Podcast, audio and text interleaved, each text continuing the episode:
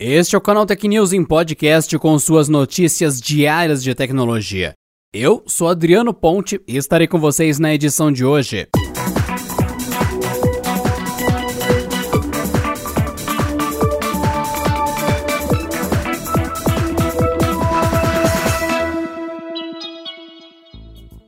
A Uber anunciou nesta quinta-feira uma série de ferramentas e iniciativas para garantir a segurança de usuários e motoristas e entregadores parceiros, incluindo o Uber Eats. E uma das principais é a checagem de identidade para quem paga corridas em dinheiro vivo. Ao solicitar uma viagem usando esse tipo de pagamento, o app solicitará que o usuário envie uma foto do documento para verificação de identidade de acordo com o cadastro realizado anteriormente pelo usuário. Outra novidade em todo do país é o U-Áudio. A ferramenta permite que sejam gravados áudios durante as viagens que podem ser usados para reportar a Uber qualquer ação desconfortável durante a corrida, tanto por parte do passageiro quanto do motorista. Quando a corrida se encerra, ambos os envolvidos terão a opção de enviar o arquivo sonoro junto de um relato do incidente à Uber para que sejam tomadas as medidas cabíveis. Segundo a empresa, o áudio permanece criptografado e armazenado diretamente no celular de quem fez a gravação. Com isso, a equipe de segurança da Uber só terá acesso ao item caso ele seja anexado como parte do relato.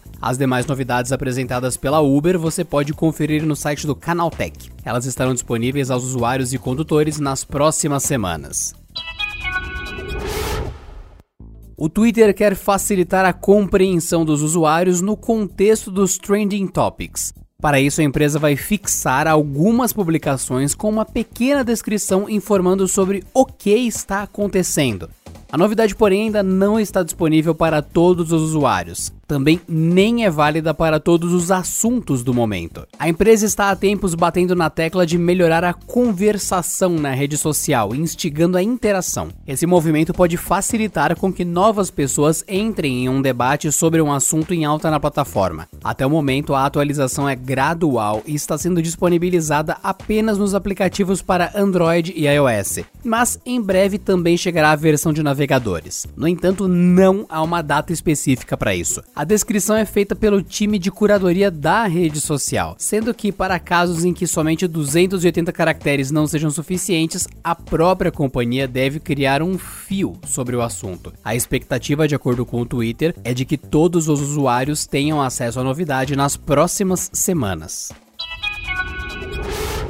Na última quarta-feira, o Centro de Controle de Doenças dos Estados Unidos, o CDC, notificou oficiais da saúde pública de todos os seus 50 estados e de cinco grandes cidades para que se preparem para a distribuição de uma vacina da Covid-19. Inicialmente, já entre os meses de outubro e novembro, somente grupos de risco e profissionais de saúde irão receber as doses. Os documentos do CDC foram enviados ao governo no mesmo dia que o presidente dos Estados Unidos, Donald Trump, afirmou que uma vacina poderia chegar à população antes mesmo do final do ano. Autoridades da saúde pública americana afirmaram em entrevistas que a vacina deve estar disponível a esses grupos antes da conclusão dos ensaios clínicos, caso os dados sejam bastante positivos. Os planos do CDC estabelecem alguns critérios técnicos para as duas candidatas à vacina, chamadas de vacina A e vacina B. Entre as especificações estão os requisitos de transporte, mistura, armazenamento e administração. Elas coincidem com exigências das vacinas desenvolvidas pela Moderna e Pfizer, que estão em estágios avançados de testes clínicos. Dentro desse cenário de exigências, isso deve significar que as duas vacinas podem demonstrar a segurança e eficácia necessária para uma aplicação de emergência autorizada pelo FDA ainda em outubro. A vacina A deve ter 2 milhões de doses iniciais, enquanto a vacina B deve contar com 1 milhão de doses prontas.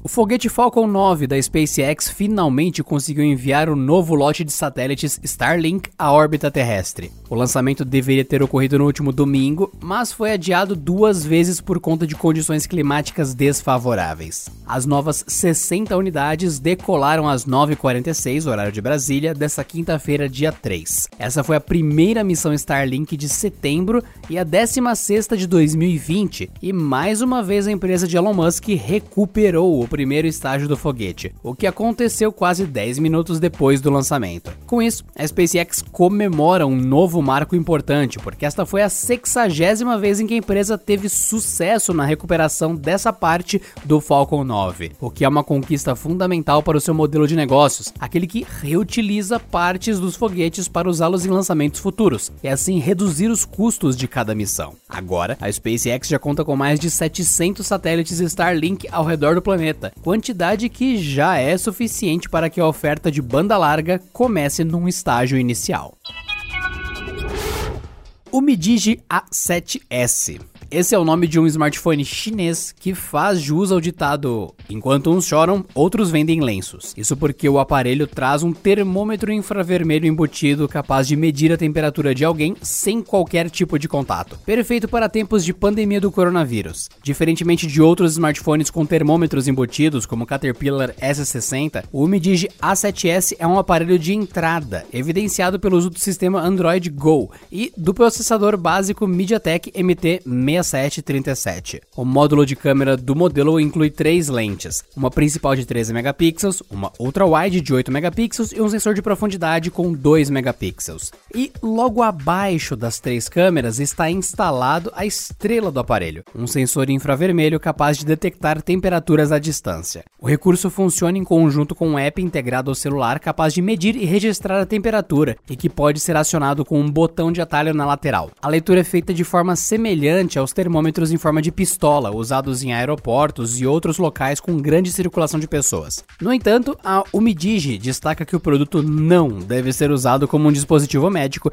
e que as medições são apenas para referência. O Umidigi A7S já está em pré-venda no AliExpress com data de envio prevista para o dia 21 de setembro. Durante o período, o celular é oferecido por 70 dólares, ou cerca de 380 reais em conversão direta sem impostos. Seu preço de tabela é de 100 dólares, o que daria 540 reais.